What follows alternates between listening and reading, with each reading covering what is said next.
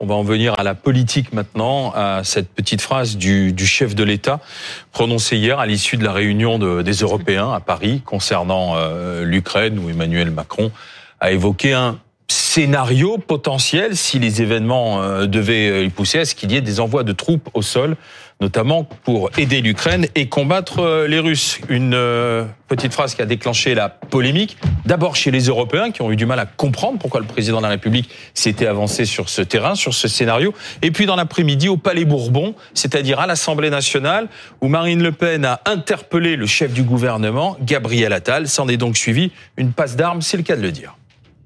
En affirmant que l'envoi de troupes au sol n'était pas exclu, Emmanuel Macron a franchi une étape supplémentaire vers la co-belligérance, faisant planer un risque existentiel sur 70 millions de Français et plus particulièrement sur nos forces armées déjà déployées à l'est de l'Europe.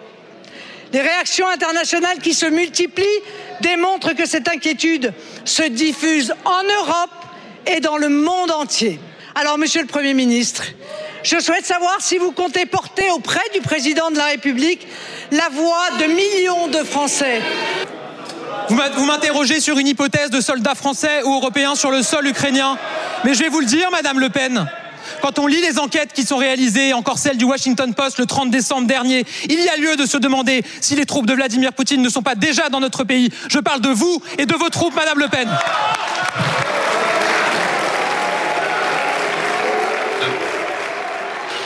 Les troupes de Poutine pour le Rassemblement national, on va en parler bien sûr dans un instant, mais revenons avec vous, Jeanne Daudet, sur euh, depuis la petite phrase prononcée par le, chef de l'État hier, sur ces réactions politiques qui sont enchaînées d'ailleurs de, sur tous les bords de l'échiquier. Oui, exactement. L'un des plus virulents se situe euh, à l'extrême gauche. Il s'agit de Jean-Luc Mélenchon qui déclare dans un tweet à la mi-journée aujourd'hui euh, Regardez, l'envoi de troupes en Ukraine ferait de nous des belligérants. La guerre contre la Russie serait une folie. Cette escalade verbale belliqueuse d'une puissance euh, nucléaire contre une autre puissance nucléaire majeure est déjà un acte irresponsable. Ce mot euh, que vous avez vu euh, de Jean-Luc Mélenchon, le mot folie, eh bien, il est employé aussi par différents hommes et femmes politiques, notamment Olivier Faure, le patron du PS. Regardez, inquiétante légèreté présidentielle, soutenir la résistance ukrainienne, oui, entrer en guerre avec la Russie et entraîner le continent.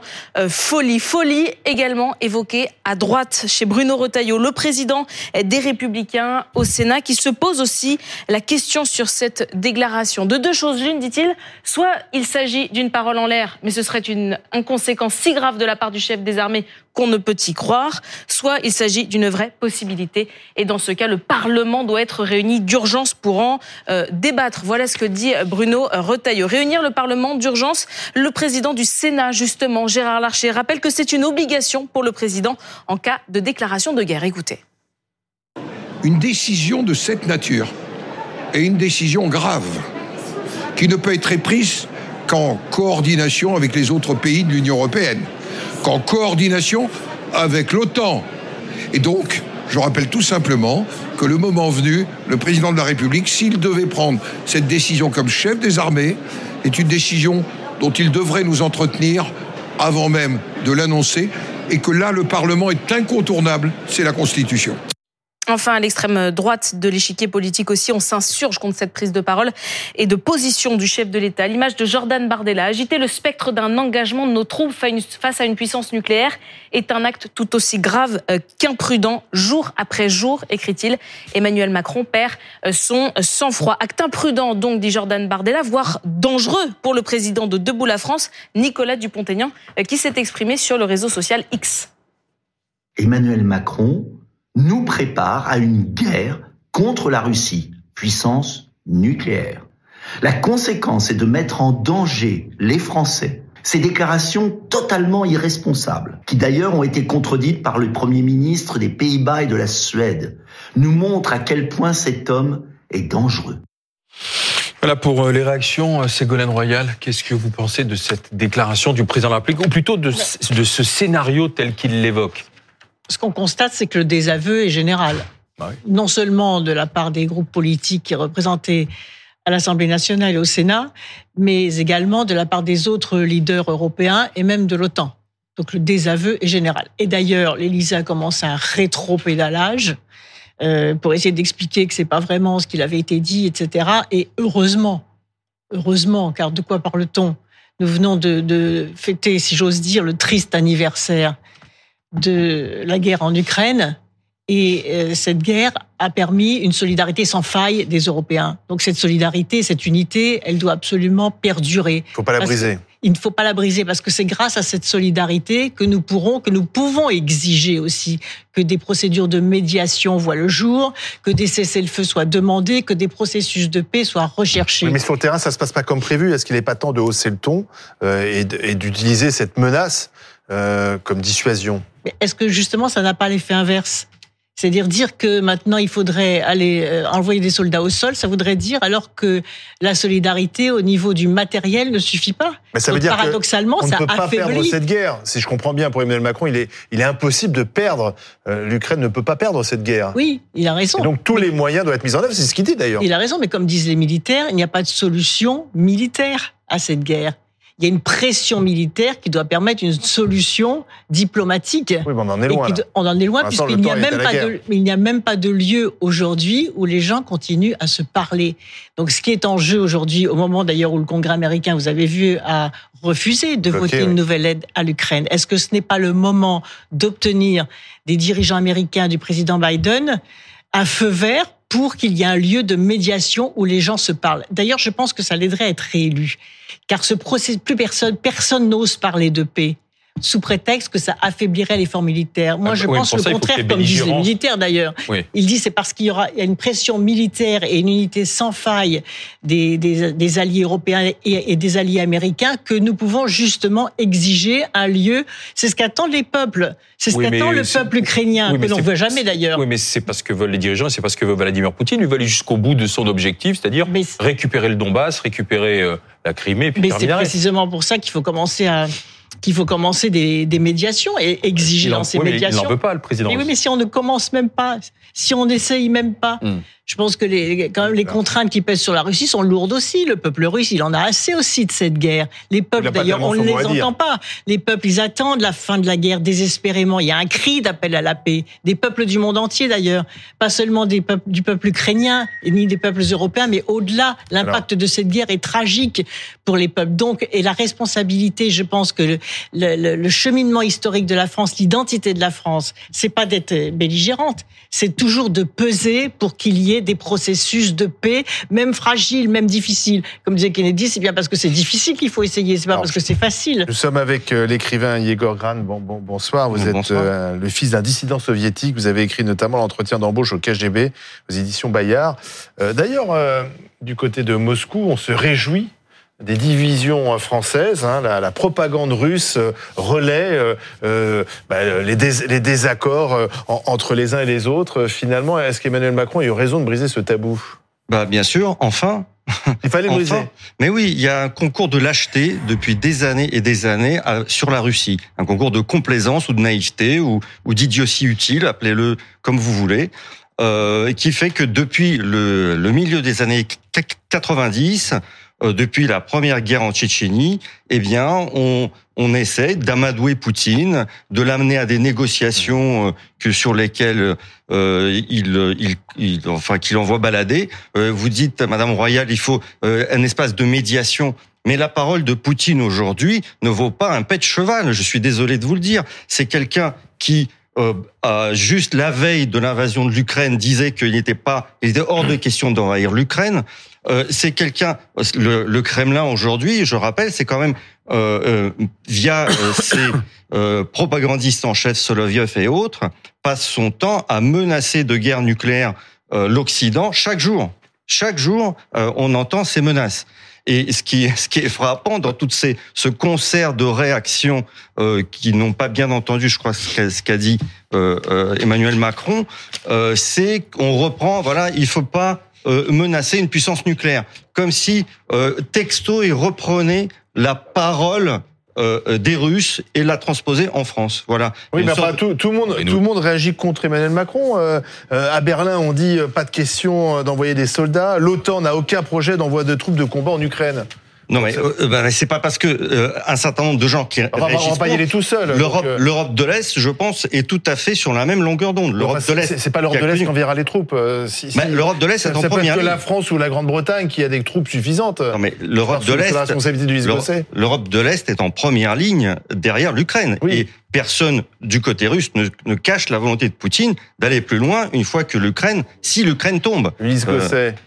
Pourquoi, par exemple, Berlin a répondu aussi vite hein? Aucun soldat ne sera envoyé.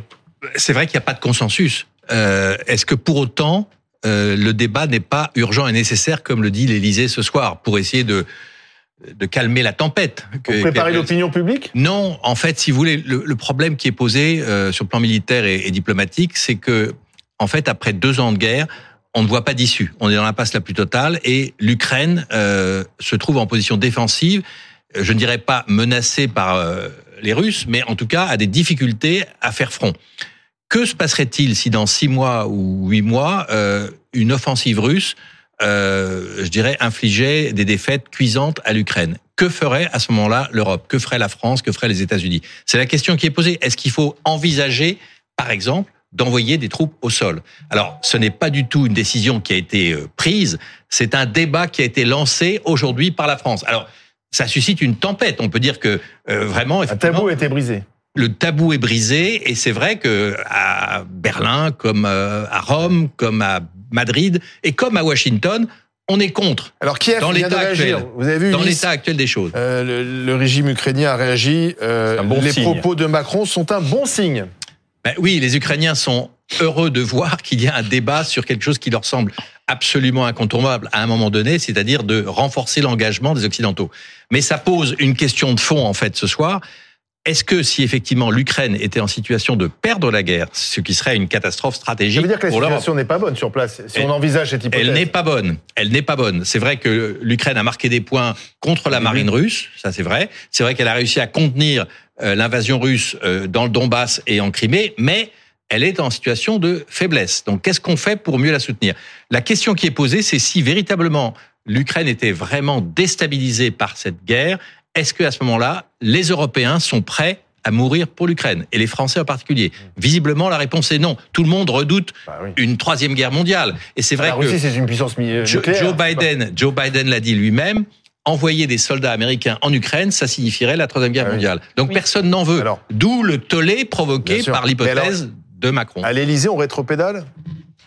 Oui, vous savez, ça, ça, me rappelle un peu cette phrase qu'avait utilisée Bruno Le Maire en, en 2017 quand il était euh, candidat à la primaire. Il avait dit mon intelligence est un obstacle. C'est un peu, euh, on est, on est un peu là-dedans, dans, dans l'idée que la déclaration euh, peut être trop intelligente a ah, été mal comprise. C'est pas la première fois qu'Emmanuel Macron euh, avance cette explication. Oui, la, la, la, fameuse pensée complexe. Voilà, la pensée complexe. Il y a une première explication qui est apportée par l'Élysée, c'est de dire en réalité que le cœur du propos n'était pas tant l'envoi ou non de troupes. D'ailleurs, l'expression envoyer des troupes en Ukraine n'est pas prononcée par Emmanuel Macron. Elle lui est posée en question et il dit euh, rien n'est exclu, vous savez, possible. voilà, tout, est, possible, etc.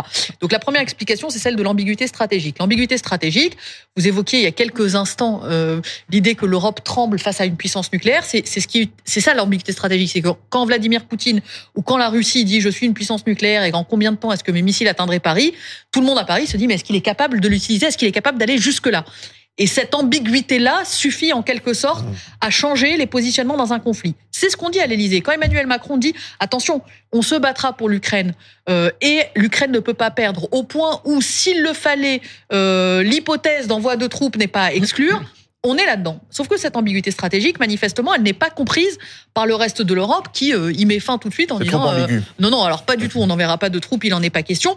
Et c'est vrai que cet après-midi, l'Élysée a, organisé euh, ce qu'on appelle un brief press, donc en fait pour réexpliquer, pour éviter les malentendus avec les journalistes qui, à travers de leurs médias, parlent aussi aux autres puissances européennes qui traduisent ainsi la, la pensée d'Emmanuel Macron, pour dire attention un, c'est bien de l'ambiguïté stratégique, et de deux, euh, actuellement, dans l'état des choses, ce qui est envisagé, c'est pas l'envoi de, de bataillons, c'est pas euh, euh, des soldats de l'armée de terre qui seraient dans les tranchées aux côtés de soldats ukrainiens. ce, serait plutôt des soldats en termes de cyberdéfense, de coproduction d'armement, de soutien de l'Ukraine à la frontière bélarusse. Donc, où les, éventuellement les troupes françaises ne seraient pas en prise avec des troupes russes. C'est le, le, ministre de la Défense français, Le Cornu, était auditionné aujourd'hui à l'Assemblée nationale et il a dit il ne s'agit pas d'envoyer des troupes faire la guerre à la Russie. Il s'agit par exemple d'envoyer des hommes pour faire du déminage, envoyer des hommes pour la former, cyberdéfense, pour former, déminage, pour, pour lutter contre les cyberattaques, et éventuellement une hypothèse qui, qui fait et son les voisins, chemin. Et les pays voisins comme la Moldavie, les pays aider, aider l'Ukraine à garder la frontière avec la Biélorussie. Non pas en envoyant des soldats, mais peut-être des gardes frontières Royal, on pour soulager l'Ukraine. En fait. Vous avez vu les explications de l'Élysée? On a tous cru que c'était des troupes militaires, mais c'est des gardes frontières, des mécaniciens, etc. Cette explication de l'Élysée vous convient? Non. C'est évident, sinon l'OTAN n'aurait pas réagi, les dirigeants européens n'auraient pas réagi. Mais, ben, mais il y a rétropédalage, tant mieux. C'est ça que je veux retenir. Mais c'est bien ce qui a été dit, puisque la comparaison est faite avec l'envoi de matériel. Puisqu'il dit, on a été contre le matériel, on l'a envoyé, on a été contre tel matériel, on l'a envoyé, on est contre l'envoi des hommes, sous-entendu, bah, on va les envoyer aussi. Donc c'était bien clair que c'était l'hypothèse qu'il avait avancée. C'est une ligne rouge qu'on ne peut pas franchir selon vous? Mais la ligne rouge, c'est la troisième guerre mondiale. Est-ce qu'on peut se permettre de jouer avec la guerre, avec une guerre Et ça mondiale ne peut pas être qu'une décision présidentielle, quoi qu'il en soit. Mais j'espère que cette décision ne sera jamais prise. Oui, mais surtout. Si, on a une on ne sait jamais comment les événements majeure. peuvent tourner. C'est toujours un échec de la, de la fraternité Oui, bien sûr, humaine. mais on ne sait jamais comment les événements peuvent et le tourner. Fait d'envoyer un signal à Poutine, le fait d'envoyer un signal à Poutine pour dire à Vladimir Poutine, vous ne pouvez pas envisager une défaite de l'Ukraine. Soyez raisonnable, arrêtez la guerre. Oui.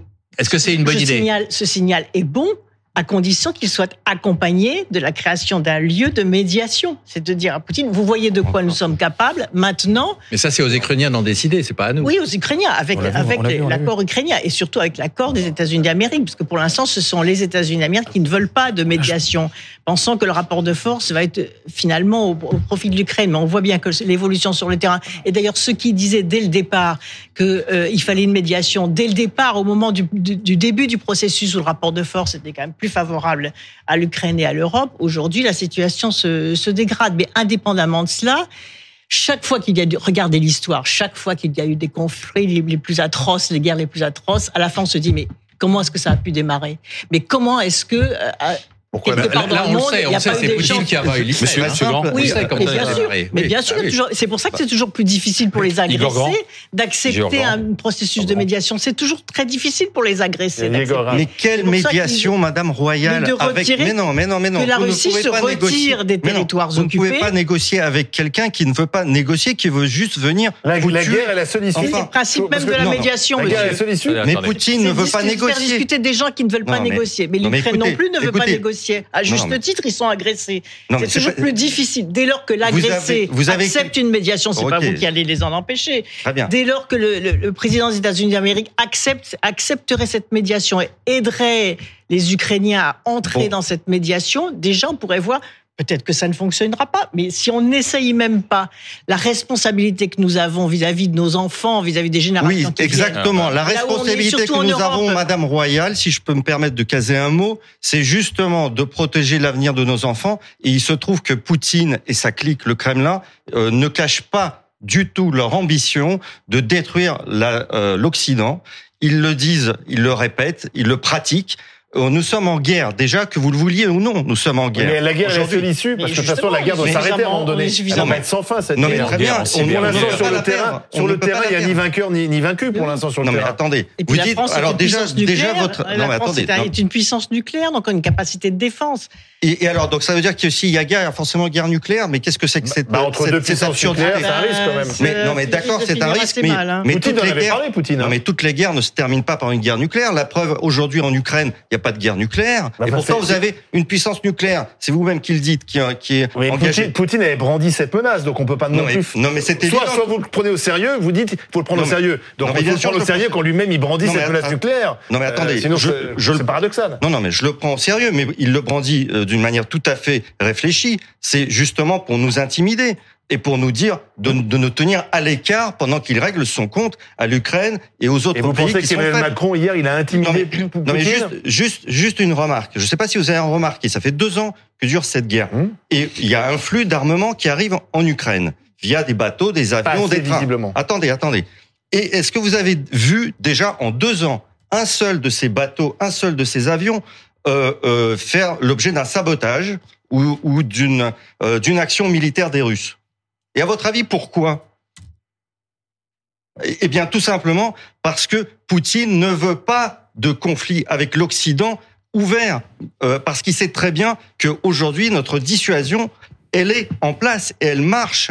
Nous sommes une puissance nucléaire, certes, mais il n'y a pas que le nucléaire. Enfin, on dirait qu'on a euh, qu'on assiste euh, juste à un arsenal avec un missile nucléaire de chaque côté. Et, et, et la seule option en fait, est celle-là. C'est quoi la solution alors? C'est d'envoyer des troupes Mais non. occidentales sur mais non, place? Mais non, la solution c'est de soutenir militairement l'Ukraine, c'est ce qu'on fait, mais visiblement on ne le fait pas assez. Enfin, ça, tout le monde est partagé. Aujourd'hui, l'Europe, c'est quand même une grande honte, euh, envoie moins de missiles, moins d'armements, moins d'armements, moins d'obus à l'Ukraine que la Corée du Nord et l'Iran à la Ah, Parce Russie. qu'on a sans doute pas assez. Et donc, non mais, non, non, mais vous imaginez quand même, c'est c'est, euh, dit comme ça. C'est-à-dire que la Corée du Nord et l'Iran sont des meilleurs alliés pour la Russie que l'Union européenne pour l'Ukraine.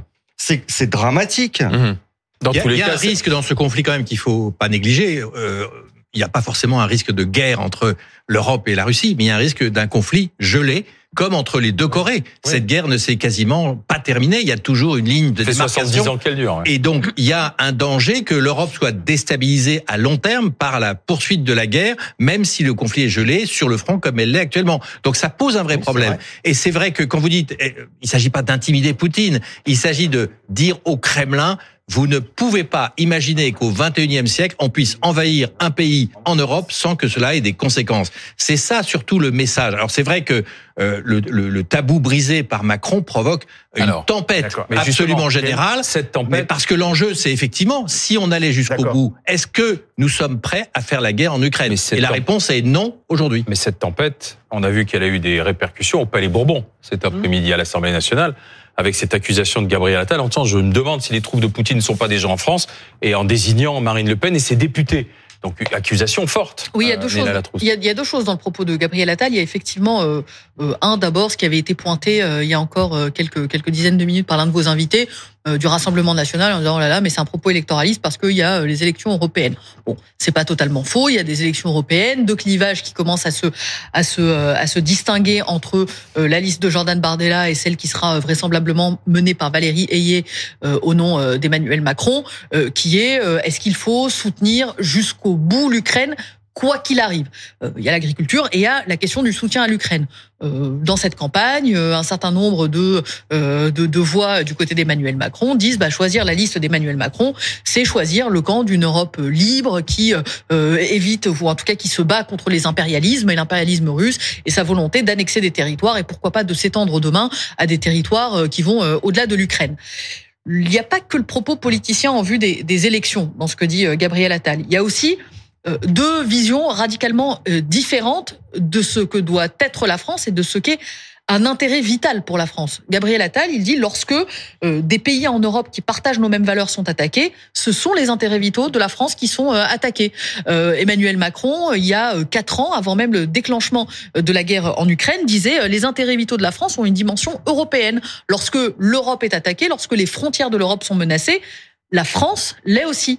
Là où pour le Rassemblement national, et c'était ce que disait Marine Le Pen en disant alors que nos intérêts vitaux ne sont pas menacés, phrase qui, euh, j'imagine, vous, vous ferait bondir, euh, là où le Rassemblement national considère qu'en réalité les intérêts vitaux de la France s'arrêtent euh, aux frontières euh, de l'Hexagone et euh, des territoires d'outre-mer, mais pas au-delà. Autrement dit, si la Pologne est attaquée Alors, demain, pour Marine Le Pen, c'est- l'intérêt vital de la France n'est pas en danger. Ségolène Royal, quand Gabriel Attal qualifie le Rassemblement national de troupe de Poutine, il a raison Moi, je trouve que, vu en face de la souffrance du, peuple ukrainien, parce qu'on parle quand même de dizaines de milliers, voire de centaines de milliers de morts, qu'on ne voit jamais, vous avez remarqué, on ne voit jamais les victimes. On ne voit pas les soldats morts, on ne voit pas les soldats mutilés, on ne voit pas les familles éplorées, comme si c'était une guerre de matériel. Mais non, derrière, il y a des gens qui, qui meurent et qui attendent désespérément la fin de cette guerre. Et donc, on a besoin de l'union de, de l'Europe, on a besoin de l'union de l'Europe et au sein de l'OTAN, on a besoin de l'union avec les États-Unis d'Amérique, justement pour faire pression, je le redis, pour ouvrir une voie Et de les propos de médiation. Gabriel Attal alors? Et donc, c'est pour ça que je pense que la, poly- la polémique politicienne sur le dos de, de cette souffrance n'est pas à la hauteur.